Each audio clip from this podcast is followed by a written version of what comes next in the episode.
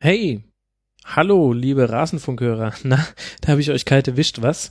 Ihr habt jetzt bestimmt mit dem Intro gerechnet, mit den bekannten Klängen der Rasenfunk-Schlusskonferenz, aber leider muss ich denen ein Intro vorschieben und ihr wisst, das bedeutet nie etwas ganz Gutes, wenn der Max sich noch vor dem Anschalten des Radios meldet.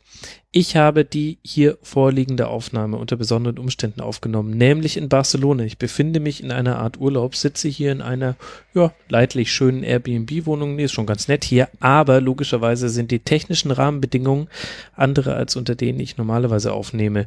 Ich habe das WLAN nicht im Griff, ich muss hier über irgendwelche Streams mir Olympia reinziehen und habe natürlich auch nur mein mobiles Aufnahmeequipment mit dabei, was dank eurer tollen Unterstützung über den Rasenfunk Support, das klappt zwar schon technisch weit weiß ausgereifter ist als noch vor einigen Wochen. Aber trotzdem ist es eben nicht dasselbe, wie wenn ich zu Hause am großen Rechner aufnehmen kann. Und nun ist es bei dieser Folge leider zu technischen Problemen gekommen, die ich aber ehrlich gesagt auch gar nicht nachvollziehen kann. Weiß gar nicht, ob da Barcelona dran schuld ist. De facto ist es aber so. Rund 13 Minuten Gespräch mit Christoph Fetzer jetzt gleich waren absolut unhörbar. Das äh, ging auf keine Kuhhaut, es war nicht mehr zu retten, obwohl wir sogar noch da während der Sendung versucht haben, was rumzuschubsen. Ich musste diese 30 Minuten rausnehmen. Es tut mir sehr leid. Es äh, hat leider sehr viel mit dem Spiel zu tun. Danach steigen wir wieder ein. Dann wird es noch mal eine Zeit lang, zwei, drei Minuten wird es ein bisschen schwierig. Aber wenn ihr dann durchhaltet, dann wird der Ton auch wieder besser. Das heißt, ihr bekommt jetzt eine Rumpffolge. Und ich hoffe, die macht euch trotzdem Spaß, auch wenn halt leider auch wirklich ein Teil fehlt. Ich wollte jetzt aber auch die Folge nicht komplett wegschmeißen, denn gerade das, was wir am Schluss besprochen haben, fand ich irgendwie wichtig. Deswegen tut's mir sehr leid, ihr bekommt jetzt eine etwas unvollständige Rasenfunkfolge nicht in der gewohnten Qualität.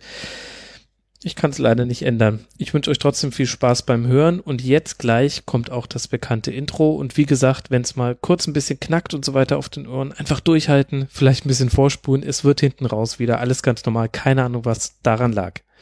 Viel Spaß euch mit der Folge. Servus.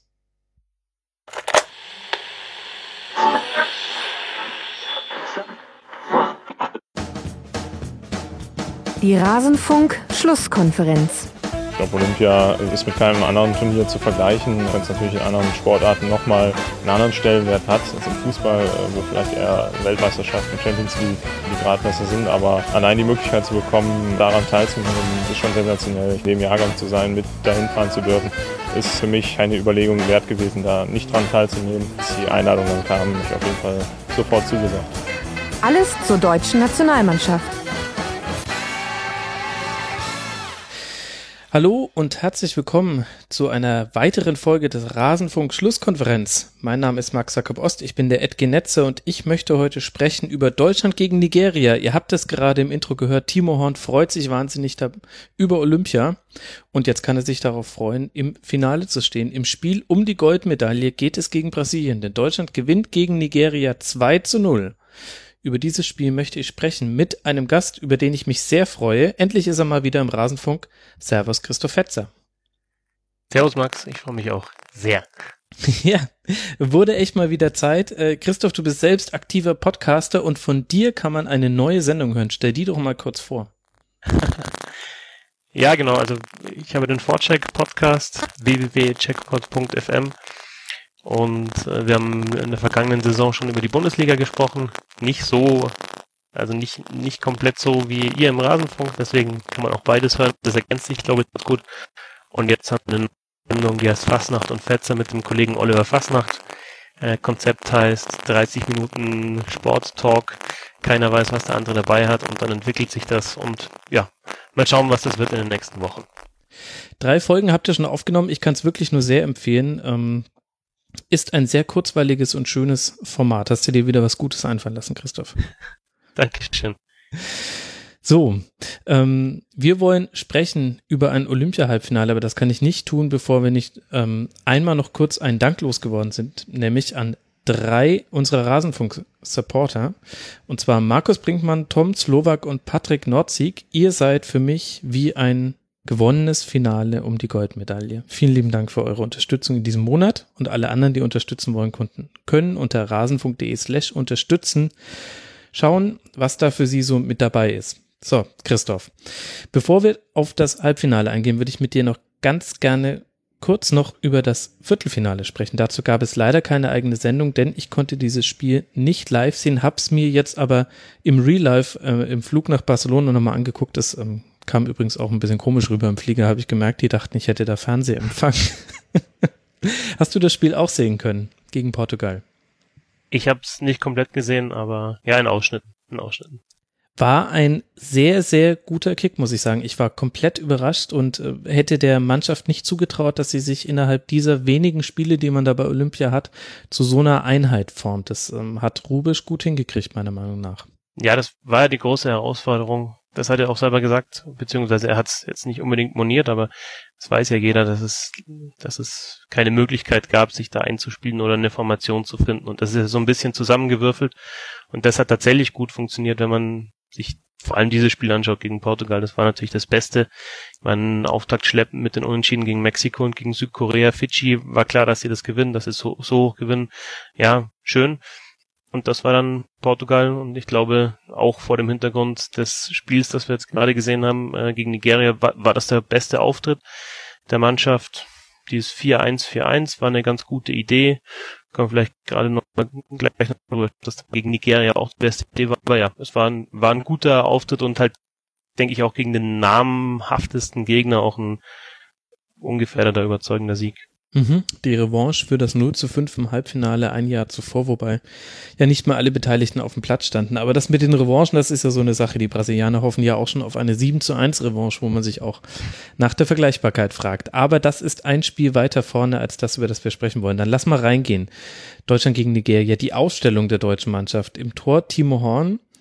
Auf den Außenverteidigerpositionen Toljan und Klostermann. In der Innenverteidigung Ginter und Süle. Die haben bei ähm, NBC, über ähm, dass ich das Spiel sehen äh, musste, weil ich ja hier gerade in Barcelona sitze, liebe Hörer. Ähm, da haben die wahnsinnig abgeräumt. Die, die waren total begeistert von den beiden.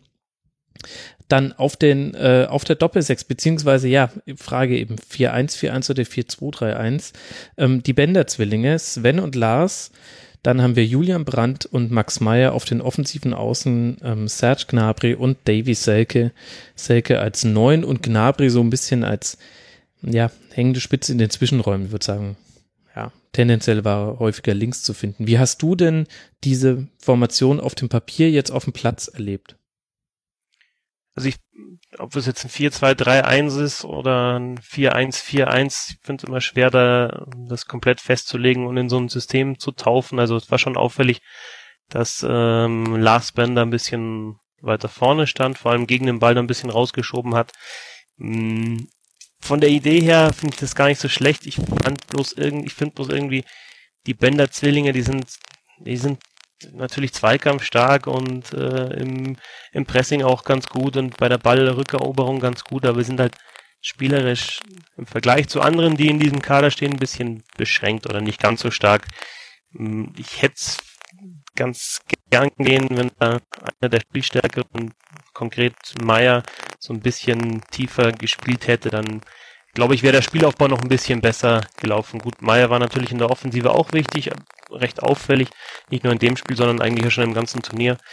Aber das wäre so einer, dem ich das auch zutrauen würde, da so eine, naja, Sechser- bis Achter-Rolle zu spielen und dann wäre, glaube ich, spielerisch noch mehr, mehr möglich gewesen heute. Tatsächlich, ich fand ja die Aufgabenteilung gerade nahezu perfekt. Also die, vor allem Sven Bender war derjenige, der an den richtigen Stellen entweder Tempo rausgenommen oder reingebracht hat und er hat wirklich auch einfach die entsprechenden Lücken, vor allem die Zuspiele auf Obi Mikel, den äh, wohl besten nigerianischen Spieler verhindert. Und Max Meyer hat vorne ja wieder eine Fülle an Chancen kreiert. Man hat gesehen, woher seine, ich glaube, zehn Assists inzwischen sind, ähm, kommen. Also mir hat es eigentlich ganz gut gefallen, muss ich sagen. Ich hätte da, ich fand auch die Rolle von Meyer genau richtig. Er ist quasi der, der vorletzte Kontakt, bevor dann Gnabry oder Selke versuchen, das Ding reinzumachen. Das ist halt das Dilemma. Also bräuchte es nochmal einen wie Meyer, ein bisschen spielstärkeren als, als die Benders, finde ich, auf der, auf der 6 oder ein bisschen tiefer. Dann, dann wäre es noch besser. Mhm. Du hast schon recht. Ich habe es auch gesagt, Meier ist, ist natürlich nach vorne wichtig durch seine einleitenden Bälle auf die Außen, nochmal ein Pass in den 16 Meter rum durch die Schnittstellen, vielleicht auch mal ein Distanzschuss, war ja heute auch wieder alles dabei. Ja, dann hat man halt das Problem, dass man keinen dieser Spieler mehr im Kader hat, wenn ich richtig informiert bin. Ja, also kann sich natürlich da auch kein Herz zaubern. Der Kader ist so, wie er ist und der Kader ist ja, muss man auch sagen, richtig stark. Das ist so, das, aber das ist so das Einzige, was ich im Spiel nach vorne vielleicht ein bisschen kritisieren würde heute. Und dass, dass da ein paar Ballverluste zu viel da waren. Du hast recht, dass, dass die Benders halt viele Bälle abgefangen haben und, haben und dadurch haben sich dann wieder halt schnell Chancen ergeben, wenn man, wenn die Nigerianer noch unsortiert waren im eigenen Spielaufbau. Insofern war das schon gut, aber ich finde es auffällig, dass wenn, wenn Deutschland mal den Ball gehabt hat und Nigeria tief gestanden hat, dass das so ein bisschen zu einfallslos war. So kritisch hätte ich es jetzt gar nicht gesehen, aber das ist vielleicht auch der perfekte Zeitpunkt, um da mal richtig ins Spiel reinzugehen. Es begann äh, stürmerisch äh, für die Deutschen. Sie haben gleich äh, gut. Definitiv, definitiv. Und er kämpft jetzt mit Serge Gnabry um den goldenen Schuh äh, für den erfolgreichsten Torjäger bei diesem olympischen Fußballturnier. Beide haben sechs Treffer mit dem einen kleinen, aber feinen Unterschied, dass bei Gnabry alle vorherigen Treffer er hat jeweils immer das 1 zu 0 gemacht in jedem Spiel für Deutschland und dann noch eben äh, zwei draufgepackt und nur in diesem Spiel jetzt nicht getroffen. Das war eine Premiere für ihn. Und Nils Petersen dagegen hat nur gegen Fidschi fünf Tore gemacht und jetzt eben eins. So unterschiedlich können sechs Tore zustande kommen. Das hat auch die Kommentatoren bei NBC sehr amüsiert. Ja, was nehmen wir denn jetzt mit aus diesem Spiel? Vielleicht äh, können wir es tatsächlich ein bisschen anhand der Spieler ab abarbeiten, denn ich finde den Gedanken, den du hast, ähm, der, der geht bei mir auch die ganze Zeit schon im Kopf rum. Wie werden die jetzt in die neue Saison gehen? Bei Serge Gnabry zum Beispiel, um mal mit ihm anzufangen, hatte ich heute schon den verrückten Gedanken, vielleicht ist er die Neuverpflichtung Arsenals, ähm, die derzeit nicht stattfindet, über die alle Arsenal-Fans trauern. Vielleicht kann er da ein bisschen äh, tröstendes, ähm, tja, tröstendes Wasser auf den Wunden sein. Denn äh, der FC Arsenal hat eine typische Arsenal-Transferphase hingelegt. ähm, viel angefragt, nichts bekommen. Meinst du, er setzt sich bei Arsenal durch oder glaubst du, er nimmt den Sprung jetzt woanders hin mit? Also in den vergangenen Jahren hat er sich ja nicht wirklich durchsetzen bei Arsenal. Aber ich glaube, dass, dass Wenger da schon hinschaut, was da bei Olympia passiert. Und also logisch ist es ein bisschen anderes Spielniveau, aber er zeigt ja schon auch, dass er einfach, ja, dass er das Tempo hat, dass er die, die, die Technik drauf hat, dass er den Zug zum Tor hat. Also ich, ich glaube, das kann man schon mal ausprobieren, den zu bringen. Und dann muss er es halt einfach auf, auf Premier League Niveau auch zeigen. Ob er das kann, das kann ich jetzt nicht beurteilen. Aber zu sagen, ja, schön, toll, Olympia war klasse, aber jetzt ja, bist du bei uns vielleicht im Kader oder nicht mal im Kader, ist ja auch eigentlich Quatsch. Also man, man könnte natürlich, man, oder man müsste, denke ich, versuchen, da diesen, diesen Schwung, den Gnabi ja auf jeden Fall mitnehmen wird von Olympia, dann auch ein bisschen auszunutzen. Mhm. Ja, man hat gesehen, äh, Gnabry ist einer, der, der braucht auch die Räume, die ihm freigemacht werden. Also Deutschland spielt ja auch tatsächlich sehr vorteilhaft auf seine Art Spielertyp hin, dadurch, dass die Außenspieler wirklich ähm, auf den Kalklinien stehen. Ähm, und dadurch die Halbräume zwischen den Außen- und Innenverteidigungen jetzt der gegnerischen Mannschaft frei werden. Und da geht er immer wieder rein und er ist einfach ein wahnsinnig vertikal starker Spieler. Wenn Dortmund nicht schon alles gekauft hätte, was minderjährig oder was noch sehr jung ist und sehr talentiert, hätte ich gesagt, der wäre perfekt für Dortmund. Aber die sind nun wirklich in dem Bereich jetzt, glaube ich, überbesetzt langsam. Da sind sie, glaube ich, ganz gut aufgestellt, ja. Ähm, wie hat dir Max Meyer bisher gefallen? Was denkst du auch, ähm, wird er im Finale in die Waagschale werfen können für Deutschland?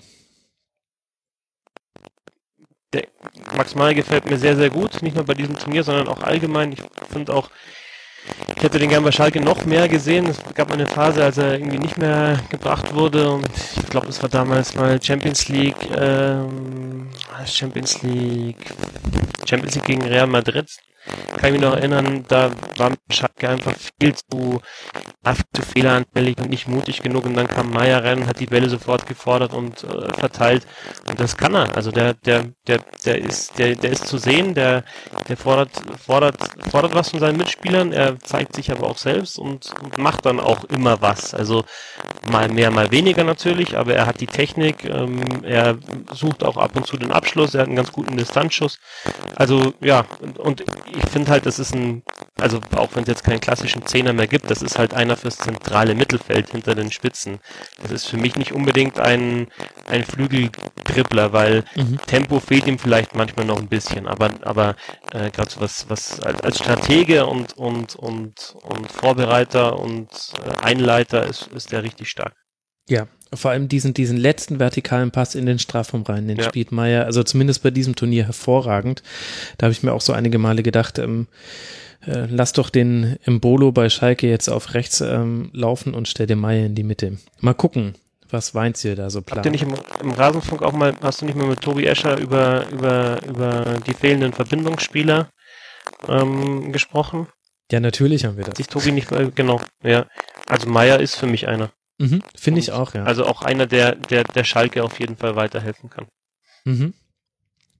Und dann Julian Brandt, bei dem er den Eindruck hat, er hat seine herausragende Form des Endes der Bundesliga-Saison direkt mit rübergenommen nach Olympia. Da bin ich tatsächlich gespannt, ob der einfach so weiter auf diesem hohen Niveau weiterdrehen kann. Irgendwann müsste eigentlich nochmal eine Erkaltung kommen, dieses Drehmoments. Das ist kaum zu glauben, was der gerade abfeiert ja, wäre für mich auch ein Kandidat natürlich für, für die Europameisterschaft gewesen, also für ja. die großen, mhm. Anführungsstrichen. Ich glaube so, dass er ein bisschen sein Problem dass er, also ist natürlich auch ein Spielertyp, den du gerne mal von der Bank bringen kannst und der sofort da ist, der dribbelt eigentlich von der linken Seite auch äh, oft in die, in die Mitte, zieht dann Abstand vorbereitet, also eigentlich genau das, was, was Schürle halt in der Nationalmannschaft macht.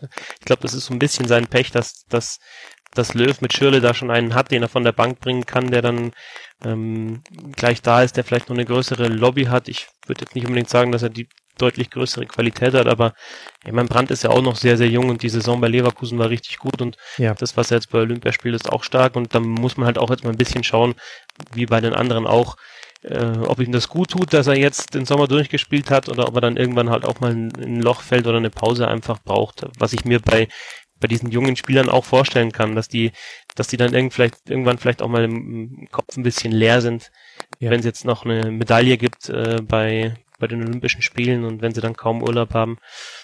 Aber Julian Brandt ähm, auch in Zukunft natürlich einer für die Nationalmannschaft, für den Flügel. Mhm. Und die Bender-Zwillinge sind für mich so ein bisschen die Feel-Good-Story in der deutschen Mannschaft, denn die hatten so viel Pech, wenn man jetzt auf ihre Nationalmannschaftskarrieren guckt. Äh, also die Verletzungen von Sven Moneybender sind ja quasi schon legendär, aber auch Lars Bender war immer wieder in entscheidenden Momenten verletzt und die sind so wichtig für diese Mannschaft und tragen eine Rolle, die man ihnen noch vor ein paar Jahren auch in der A-Nationalmannschaft zugetraut hätte, die auch immer noch drin ist, aber nicht mehr so wahrscheinlich. Ähm, für die freue ich mich irgendwie. Ich lerne die auch nochmal auf eine ganz andere Art und Weise kennen, muss ich sagen. Mir gefällt das auch sehr, dass die beide gleichzeitig auf dem Platz stehen. Und rate mal, wie die US-Kommentatoren das fanden. Ganz toll. Ja, die haben sie awesome. wahrscheinlich dauernd ver verwechselt, awesome. oder? nee, das ging sogar. Aber einmal sind die beiden äh, synchron aufgestanden nach einer Grätsche und das haben sie ganz schön gefeiert. Man muss die ja, kleinen ich mag Dinge die auch. ich mag die beiden auch und, und, und die Verletzungen hast du ja schon angesprochen. Ich weiß nicht, wie oft ich schon irgendwie gelesen oder gehört habe, Gesichtsverletzung bei dem und dem Bänder. Also eine völlig Fußballer-untypische Verletzung haben die ja da andauernd. Also ich, ich weiß nicht mehr, wer es war, ehrlich gesagt. Ich glaube, also ich glaube, Sven hat ja das schon mal zwei oder dreimal sich irgendwas gebrochen im Gesicht oder halt Sven, geprellt. Ja. ja, genau, dass er länger ausgefallen ist. Ja, und, und, und Sven Bender hat ja jetzt beim BVB in der vergangenen Saison ja so ein bisschen eine andere Rolle bekommen, ist jetzt nicht mehr der zentrale Mittelfeldspieler oder defensive Mittelfeldspieler, Spieler, sondern eher halt ein, hat Innenverteidiger gespielt. Möglicherweise heißt die Innenverteidigung beim BVB in der Saison auch Sokrates Bender. Wäre dann vielleicht für den Spielaufbau nicht, nicht ganz so optimal, aber das kann ich mir durchaus vorstellen. Und für die Nationalmannschaft sind sie, glaube ich, beide auch, ja, so, ich würde sagen, so Kaderspieler, die man, die man mitnehmen kann, die verschiedene Positionen bekleiden können, für die es vielleicht nicht ganz reicht für die erste Elf, aber ich meine, Rechtsverteidiger hat ja Lars Bender auch schon mal gespielt in der Nationalmannschaft. Insofern, ja, warum nicht? Also das sind, die sind mehr als solide. Wie gesagt, ich finde, dass sie halt so ein bisschen spielerische Defizite haben, aber man soll ja nicht immer nur das schauen, was die Leute nicht haben, sondern einfach auch äh, das schätzen, was sie können und die können eine Menge, beide. Ja, das definitiv. Weiß jetzt nicht, ob ähm, sich tatsächlich äh, Bender gegen Batra durchsetzt, aber das gehört in die Saisonvorschau, die ich nächste Woche aufnehmen werde. Lass da mal nicht abschweifen. Äh, nur eine Randnotiz noch. Mich erinnert äh, Sven Bender immer so ein bisschen an, ähm, wie hieß er, Admiral äh, Tuck Benson in Hotshots. Sagt dir der noch was? Der das ist aber schon lange her. bei, der, der ein Auge aus Glas hat, ein, ein Kopf aus Titan, ah, ja. Ja, ja. Ein, ein Oberschenkel aus Metall genau. und irgendwann kommt raus, nichts mehr an ihm ist menschlich. Und so ein bisschen stelle ich mir zumindest das Gesicht von Sven Bender auch vor. Ähm, bevor wir ähm, nur Parallelen zur A-Nationalmannschaft aufmachen, ähm, was sagst du denn zu den hinteren vier? Toljan, Ginter, Süle und Klostermann? Also über Süle und Ginter haben wir auch schon hm. ein bisschen gesprochen. Um, bei Ginter könnte es natürlich ein Problem werden, dass ja, dass er halt zu viele Positionen hat, aber mh, möglicherweise ist das auch sein Vorteil. Aber die spielen das sehr solide und, und, und Süle ist sicherlich einer, den man auch für die nächsten Jahre im, im Auge behalten sollte. Klostermann gefällt mir schon länger unglaublich gut. Also es ist echt cool, was der spielt, finde ich. Und es ist ja eigentlich ein Rechtsverteidiger, aber mhm. ähm, kann es auch auf der linken Seite.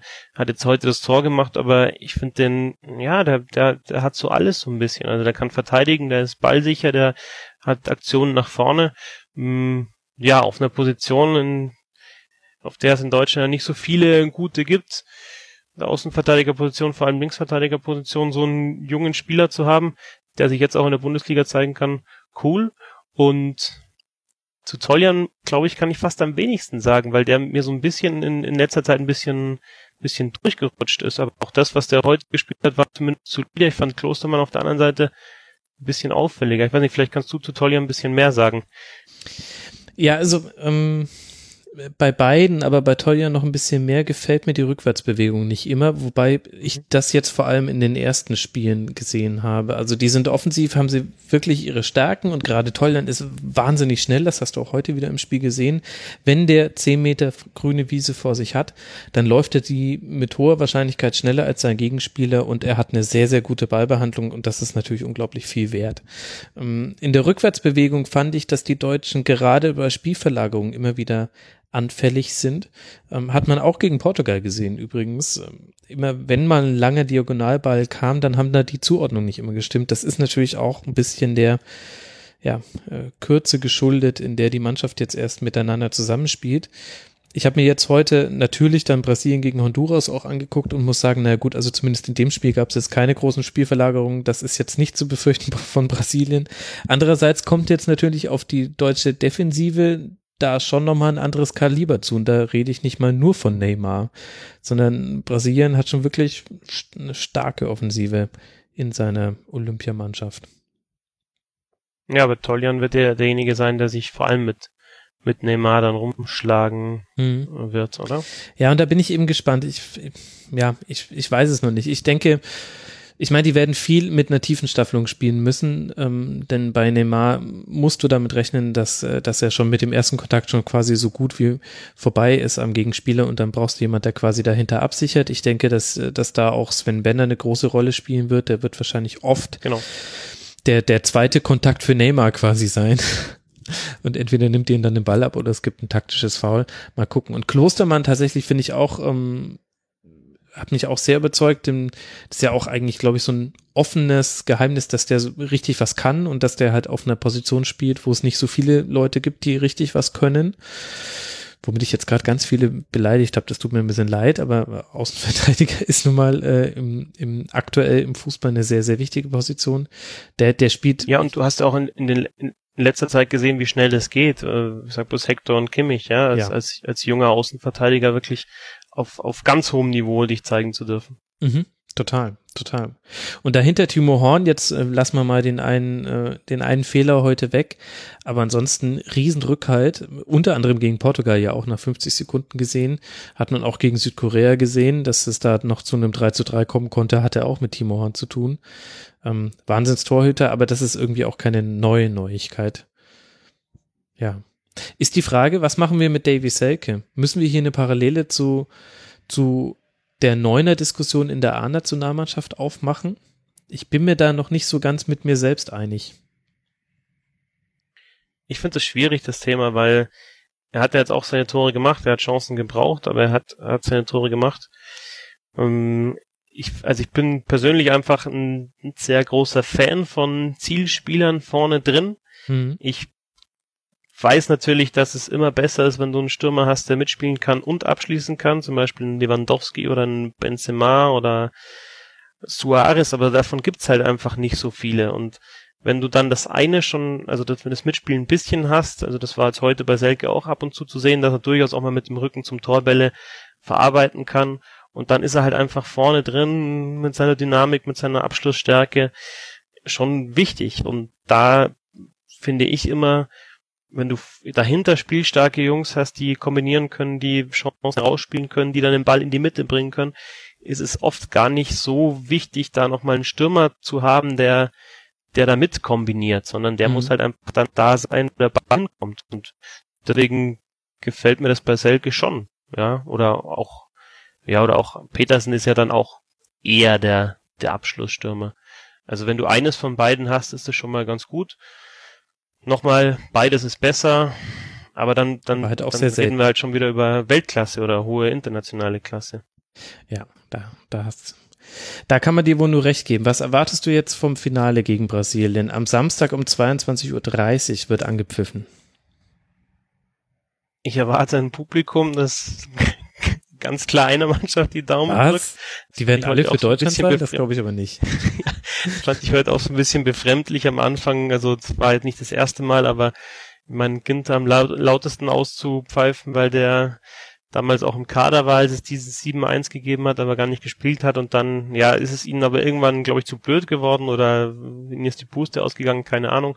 Also klar, Zuschauer auf der einen Seite. Ich habe von Brasilien, muss ich ganz ehrlich sagen, zu wenig äh, gesehen, um, um da in die Tiefe zu gehen in der Analyse. Ich finde bloß, das ist auch so das, was, was bei mir dann sicherlich, egal wie das Finale ausgeht, hängen bleibt von diesen Olympischen Spielen, dass halt einfach die deutsche Nationalmannschaft da, die, die Olympiamannschaft von, von 1 bis 11 bis 13 bis 15 einfach sehr, sehr gut besetzt ist und dass Mhm. man einfach jetzt in den letzten Jahren und hier speziell sieht, dass sich eben diese Zeitenwende im deutschen Fußball um die Tausender äh, Marke rum, um die 2000er Marke rum, ja, halt niederschlägt in Ergebnissen, in guten Leistungen. Also das war ja vor, wenn man sagt, es gab 88 eine Bronzemedaille und aus dem Kader kann man, wenn man sich nicht damit mit, mit beschäftigt hat, wahrscheinlich drei Spieler aufzählen oder so oder vier maximal.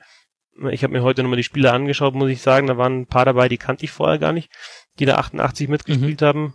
Ging mir auch Und, und jetzt ist es halt so, dass egal, ob das jetzt eine U23 ist oder eine U21 bei einem Turnier, dass du eigentlich alle kennst, weil du die jeden Samstag halt in der Bundesliga siehst oder in der Premier League. Und das ist, das bleibt bei mir hängen, egal ob jetzt Deutschland Gold holt oder Silber. Ich denke, die haben auf jeden Fall das Zeug, Gold zu holen.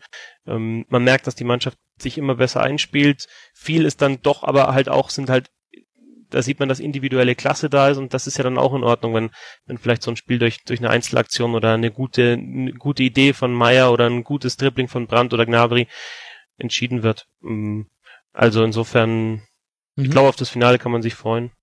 Ja, das glaube ich auch. Und ist doch auch schön, dass auch ein Laptop-Trainer wie Horst Rubisch noch ins Finale eines Olympischen Fußballturniers kommt.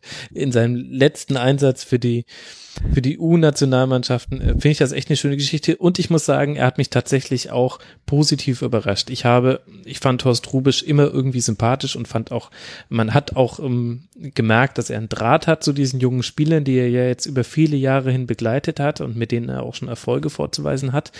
Aber taktisch war ich immer zwiegespalten und dachte mir, naja, das so State of the Art ist, weiß ich nicht. Ähm, aber da habe ich mich auch mit dem U-Fußball äh, zu wenig beschäftigt. Also jetzt in den letzten Jahren wurde es besser, aber bei dem Turnier muss ich sagen, das folgt einer Handschrift. Das wurde von Spiel zu Spiel besser.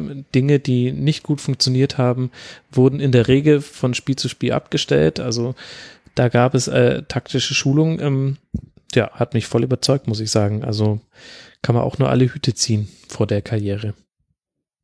Ja, und persönlich glaube ich, kann man gegen Rubisch, wie du ja schon gesagt hast, überhaupt nichts einwenden, ja, also. Nee, außer man ist ein Dorsch. Als Spieler nicht, ja, das war halt irgendwo so ein, so ein ehrlicher Typ irgendwie als Stürmer, ein einfacher Typ eigentlich auch, also, also Spieler, was, was das Fußballerische anbelangt jetzt vor allem. Dann diese schöne Szene bei seinem Abschied, Abschiedsspiel kennt, glaube ich, auch jeder. Liebe Freunde, nur ein Wort, vielen Dank, fand ich auch witzig.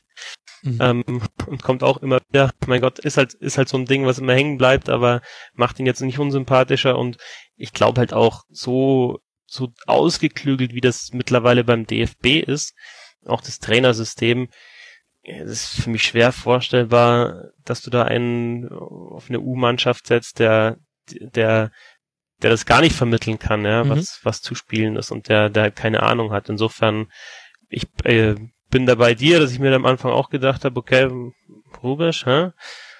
als Trainer, okay, aber ja, scheint ja gut zu funktionieren. Hat auf jeden Fall zum größten Erfolg seit 88 geführt, sogar noch größer, denn es wird ja definitiv Silber oder Gold. Wir werden es uns ansehen, Christoph, und wir und ihr könnt es euch anhören, liebe Hörer. Es wird vermutlich eine Folge geben. Ich kann es aber noch nicht versprechen, denn wie ihr hoffentlich noch nicht an der Tonqualität gemerkt habt, aber ich kann es nicht komplett ausschließen hier in dieser Airbnb-Butze, in der ich hier sitze, bin ich gerade in Barcelona und nicht bei mir zu Hause im äh, Selfmade Studio. Und ich werde tatsächlich im Camp Nou sein an dem Abend. Äh, Barcelona startet gegen Real Betis in die Saison. Jetzt gerade holen sie wahrscheinlich den Supercup. Mal gucken, vielleicht gehe ich später noch an Plaza Catalunya und feiere mit ein paar Barca-Fans wenn die den Supercup überhaupt noch feiern. Naja, das muss ich noch rausfinden. Deswegen, ich weiß noch nicht genau, ob ich es pünktlich aus dem Stadion raus wieder hierher schaffe in mein wackeliges WLAN, dass ich das Ding dann auch über einen NBC-Stream wieder sehen kann. Ähm, deswegen, liebe Hörer, ich kann es noch nicht versprechen, aber vielleicht gibt es dann auch nochmal eine Schlusskonferenz. Und du wirst dir es aber auf jeden Fall angucken, oder? Ja, ja. Also jetzt gerade so die Endphase. Auch wenn, wenn ich finde, Olympia bietet so viel mehr als ja, Fußball da hast du recht. kriegen wir in den nächsten Monaten noch genug, aber das also das will ich jetzt dann schon sehen, wie sich das Turnier dann hinten raus entwickelt. Äh, Gruppenphase gestehe ich, war ich noch nicht so voll dabei, aber jetzt in der K.O.-Runde natürlich schon. Ja, mich hat's auch voll gepackt ähm, mit Ansage, weil mich packt Fußball immer, ist einfach ein geiles Spiel. Ich gebe dir aber vollkommen recht, was, was die Olympia-Bedenken betrifft. Mich wurmt es auch, ähm, dass ich hier im Rasenfunk auch zum Beispiel nicht geschafft habe, auf die Frauen mehr einzugehen. Das war aber tatsächlich einfach eine Zeitsache. Das ist jetzt so ähm, in meinen Barcelona-Aufenthalt reingefallen. Äh, das ging einfach nicht und ist auch technisch jetzt nicht so trivial gewesen alles. Ähm, tja, naja, Nächstes Olympia, da ist der Fußball wieder dabei. Die brauchen Fußball, sage ich dir. Ähm, die Amis sind in ihrer, in ihrem Haupt, in ihrer Hauptberichterstattung haben sie sowohl das komplette Halbfinale Brasilien, Honduras als auch das komplette Halbfinale Deutschland gegen Nigeria gezeigt. Das fand ich schon interessant. Und zwischendurch haben sie dann alles abgefrühstückt, was während der Zeit live passiert ist. Wenn das sogar die NBC so macht, dann ist Fußball wichtig für Olympia. Ja, und du kannst ja eine Sportart wie die will Fußball nicht rausschmeißen. Also naja. wird, wird ja wird erhalten bleiben. Ja. Ist ja auch schon lange dabei, dürfen wir auch nicht vergessen. Ist ja nicht so, dass es irgendwie ein, so eine Modeerscheinung ist. Ja, das stimmt. Das ist bloß für uns Deutsche neu, weil wir halt schon so lange nicht mehr mit dabei waren. Mein Gott, der, ja, der, der, der, größte olympische Erfolg Nigerias ist jünger als der der deutschen Mannschaft. Die haben 1996 ja. damals die Goldmedaille, glaube ich, geholt. Gut, jetzt zerfasert's. Christoph, möchtest du noch irgendetwas zu diesem Spiel oder auch generell zum Leben oder Olympia den Hörern mit auf den Weg geben? Nee, aber, also ja, schaut Sport, hört Podcast dazu und, und merkt euch immer, dass es vor allem um Spaß geht und um Unterhaltung. Und deswegen ist dieser Sport so wunderbar. Sehr gut. Das ist ein sehr versöhnliches Schlusswort und da fällt mir jetzt der eine Aspekt ein, auf den wir noch hingewiesen wurden bei Twitter, auf den wir jetzt gar nicht eingegangen sind. Es hat wohl wieder ganz, ganz schlimme Kritik an Claudia Neumann gegeben. Ich habe es nicht mitbekommen, ehrlich Ach gesagt. Ja, lass mich dazu noch was sagen. Sehr gern, weil ich habe es ja MPC gesehen und Twitter war aus, weil ich zwei Minuten mit meinem äh, Livestream hinten dran war und nicht gespoilert werden wollte. Dazu kann ich schon noch was sagen. Also es ist ja mehrschichtig. Einmal also die, die, die Kritik an Claudia Neumann ist ja, glaube ich, also war, ist jetzt schon, war schon ein bisschen länger, weil bei der Europameisterschaft hat sie ja auch kommentiert. Mhm. Erstens, ähm, Beleidigungen, sexistische Kommentare gehen natürlich schon mal überhaupt nicht. In den sozialen Netzwerken nicht und auch nicht persönlich und gar nicht. Zweitens ähm, hat Claudia Neumann eine weibliche Stimme, weil sie eine Frau ist, aber sie hat eine sehr gute Stimme und sie hat auch, wenn es emotional wird, also ich habe das heute im, im ZDF gesehen, äh, bei den Gnabry-Chancen, das ist genau das, was ich eigentlich von einem Kommentator hören will oder von einer Kommentatorin. Wenn es emotional wird, dann muss das auch eine Stimme sein und da ist nichts Affektiertes und es ist weniger affektiert äh, als bei manchen männlichen mhm. Kollegen. Und dann ist halt, glaube ich, das Problem, dass man immer das Fremde und dann sind wir jetzt nicht nur beim Sport, sondern auch beim gesellschaftspolitischen, das Fremde irgendwie nicht so mag, weil das Vertraute, das ist immer schön. Ähm, und das, das Fremde lehnt man immer ab. Aber ja, das Vertraute war auch irgendwann mal fremd. Ja, vor allem, weißt du, was mich wundert, ist, über das Vertraute wird doch auch die ganze Zeit rumkritisiert. Das äh, kann man ja, jetzt natürlich ja. auch als Gegenargument verwenden und könnte sagen, Moment mal, vielleicht ist dann die Kritik an Claudia Neumann ja gar keine, die darauf beruft, dass sie eine Frau ist und deshalb wird kritisiert, sondern vielleicht ist einfach nur der übliche Shitstorm addiert, um die um die Tatsache, dass sie eine Frau ist, weiß ich jetzt nicht. Ich, wie gesagt, ich habe es heute nicht mitverfolgt. Es muss aber anscheinend mal wieder heftig gewesen sein, sonst hätte es uns auf Twitter auch nicht wieder gleich ähm, jemand geschrieben. Also, ach, ich verstehe die Leute auch einfach nicht. Hört doch auch einfach auf zu haten. Das ist doch auch so bescheuert. Entweder macht's besser oder macht yeah. den Ton aus. Es ist doch wirklich nicht so schwierig. Wisst ihr, wie viele Spiele ich mir im Stadionton anhöre? Ihr werdet verwundert. Das ist ein, und gleichzeitig ist Kommentator ein sauschwerer Beruf. Du weißt es, denn du bist einer. Das Problem ist halt, dass die, die Zielgruppe so äh, heterogen ist, dass man einfach nie jeden irgendwie zufriedenstellen kann. Nicht ja. mit der Stimme, weil die Stimme ist irgendwas, also ich kann da nicht sagen, ich mag die Stimme nicht, ja, dann gut, das, das kann, natürlich kann ich das sagen, aber was soll denn der Kommentator ma machen? Soll er sich eine andere Stimme zulegen? Das ist doch Quatsch. Und ähm, ja, und, und einer mag halt mehr Taktikanalysen, ein anderer mag mehr Sprüche, der nächste mag mehr Emotionen, der nächste mag weniger Emotionen. Und klar ist es eine Kunst, da immer die, das ja von von jedem etwas zu haben und jeden dann so ein bisschen zu bedienen, aber allen recht machen, komplett, das kann man einfach nicht. Und eine, also das ist sowieso unbestritten und eine Sache, die mir auch noch ganz wichtig ist, und das äh, finde ich auch bei Bewertung von sportlichen Leistungen zum Beispiel wichtig, man hat auch manchmal einfach auch wirklich einen schlechten Tag. das, das kommt jedem von uns vor und das muss man auch wirklich ein Stück weit auch anderen Leuten zugestehen. Gerade wenn es so Katastrophensendungen gibt. Mein Gott, ich habe ja auch schon im Rasenfunk Sendungen moderiert, wo ich mir gedacht habe, meine Güte, heute bist du wirklich mit dem falschen Fuß aufgestanden, rhetorisch, sprachlich und gedanklich. Das ist halt dann so. Und da muss man dann auch kann manchmal. Kann mir gar nicht vorstellen. ja, ja, schon, schon alles klar. Ich kann dir ein paar Links schicken. Und da bin ich dann immer dankbar, dass, dass der Rasenfunk zum Beispiel aus seiner Nische noch nicht so weit rausgekommen ist, dass dann gleich die, die harte Kritik kommt. Ich merke es schon, es wird dann ein bisschen kritischer bei den Leuten und dann haben sie ja auch recht. Aber Rasenfunk ist noch nicht so Mainstream, dass das dann eben nicht mit der vollen Breitseite erwischt. Aber das gehört halt einfach Wobei dazu. So, ja, aber so ein, also ich meine, sachliches Feedback oder Kritik oder hohe Ansprüche sind ja auch völlig in Ordnung, weil man muss ja auch sagen, dass die weiß nicht, da ist Netzgemeinde ein Wort, das in Ordnung ist. Du kennst dich da ein bisschen besser aus. Ich sage jetzt einfach mal so, die ist halt, die ist informiert und die ist anspruchsvoll. Und das ist ja auch schön so, aber trotzdem muss halt einfach bei der Kritik auch ein, ein, ein Maß an Sachlichkeit und auch ja, Ruhe und, und Gelassenheit getroffen werden. Ja, die, der Ton macht die Musik, das denke ich, ist auch der, das wichtigste, der wichtigste Aspekt. Ja, man, man könnte da, glaube ich, jetzt noch ganz lange drüber diskutieren. Vielleicht mache ich das auch noch mal irgendwann in einem anderen Rahmen. Aber lass es nicht heute machen, Christoph. Jetzt haben wir es ja, glaube ich, doch noch ganz gut abgehandelt. Ich war heute sehr zufrieden mit den Kommentatoren, aber ich war ja auch auf, auf NBC. Die waren witzig. Die haben, die haben, ja, die haben das schon ganz gut auch den Amerikanern vermittelt, warum das jetzt trotzdem doch halbwegs spannend ist, obwohl nichts passiert. Christoph, ich danke dir ganz herzlich. Du heißt bei Twitter @fetzi6 und ich folge allen Leuten auf, nicht nur dir zu folgen, sondern auch deinen Podcast zu hören und auch dem kann man bei Twitter folgen @checkpot_fm, wenn mich nicht alles täuscht. @check_pod. Ah, sehr gut. Ja. Sorry. Check_pod. Unbedingt anhören, unbedingt folgen, liebe Leute. Lohnt sich auf jeden Fall. Christoph, vielen Dank, dass du mit dabei warst. Danke für die Einladung. Ja, sehr gerne. Und euch, lieben Hörer, danke fürs Zuhören, danke für alles Unterstützen. Es kommt die nächste Schlusskonferenz, wie gesagt, eventuell am Samstag. Das muss ich noch herausfinden in einem Selbstversuch, ob das hinhaut. Und wenn nicht, dann hören wir uns wahrscheinlich in der Nacht vom Montag auf Dienstag frühestens, denn dann wird hoffentlich die neue Bundesliga-Saisonvorschau im Kasten sein, für die ich mich jetzt auch schon vorbereite.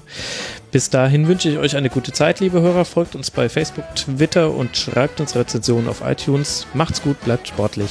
Ciao.